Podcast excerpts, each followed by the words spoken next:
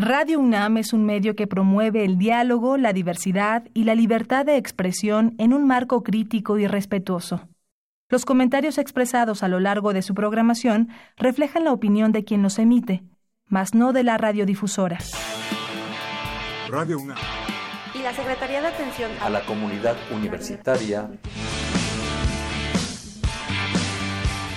a través de la Dirección General de Atención a la Salud presentan Confesiones y confusiones. Un espacio de salud para los jóvenes. La cebolla tiene que estar finamente picada. Le sugiero ponerse un pequeño trozo de cebolla en la mollera con el fin de evitar el molesto lagrimeo que se produce cuando uno le está cortando. Lo malo de llorar cuando uno pica cebolla no es el simple hecho de llorar, sino que a veces uno empieza y ya no puede parar.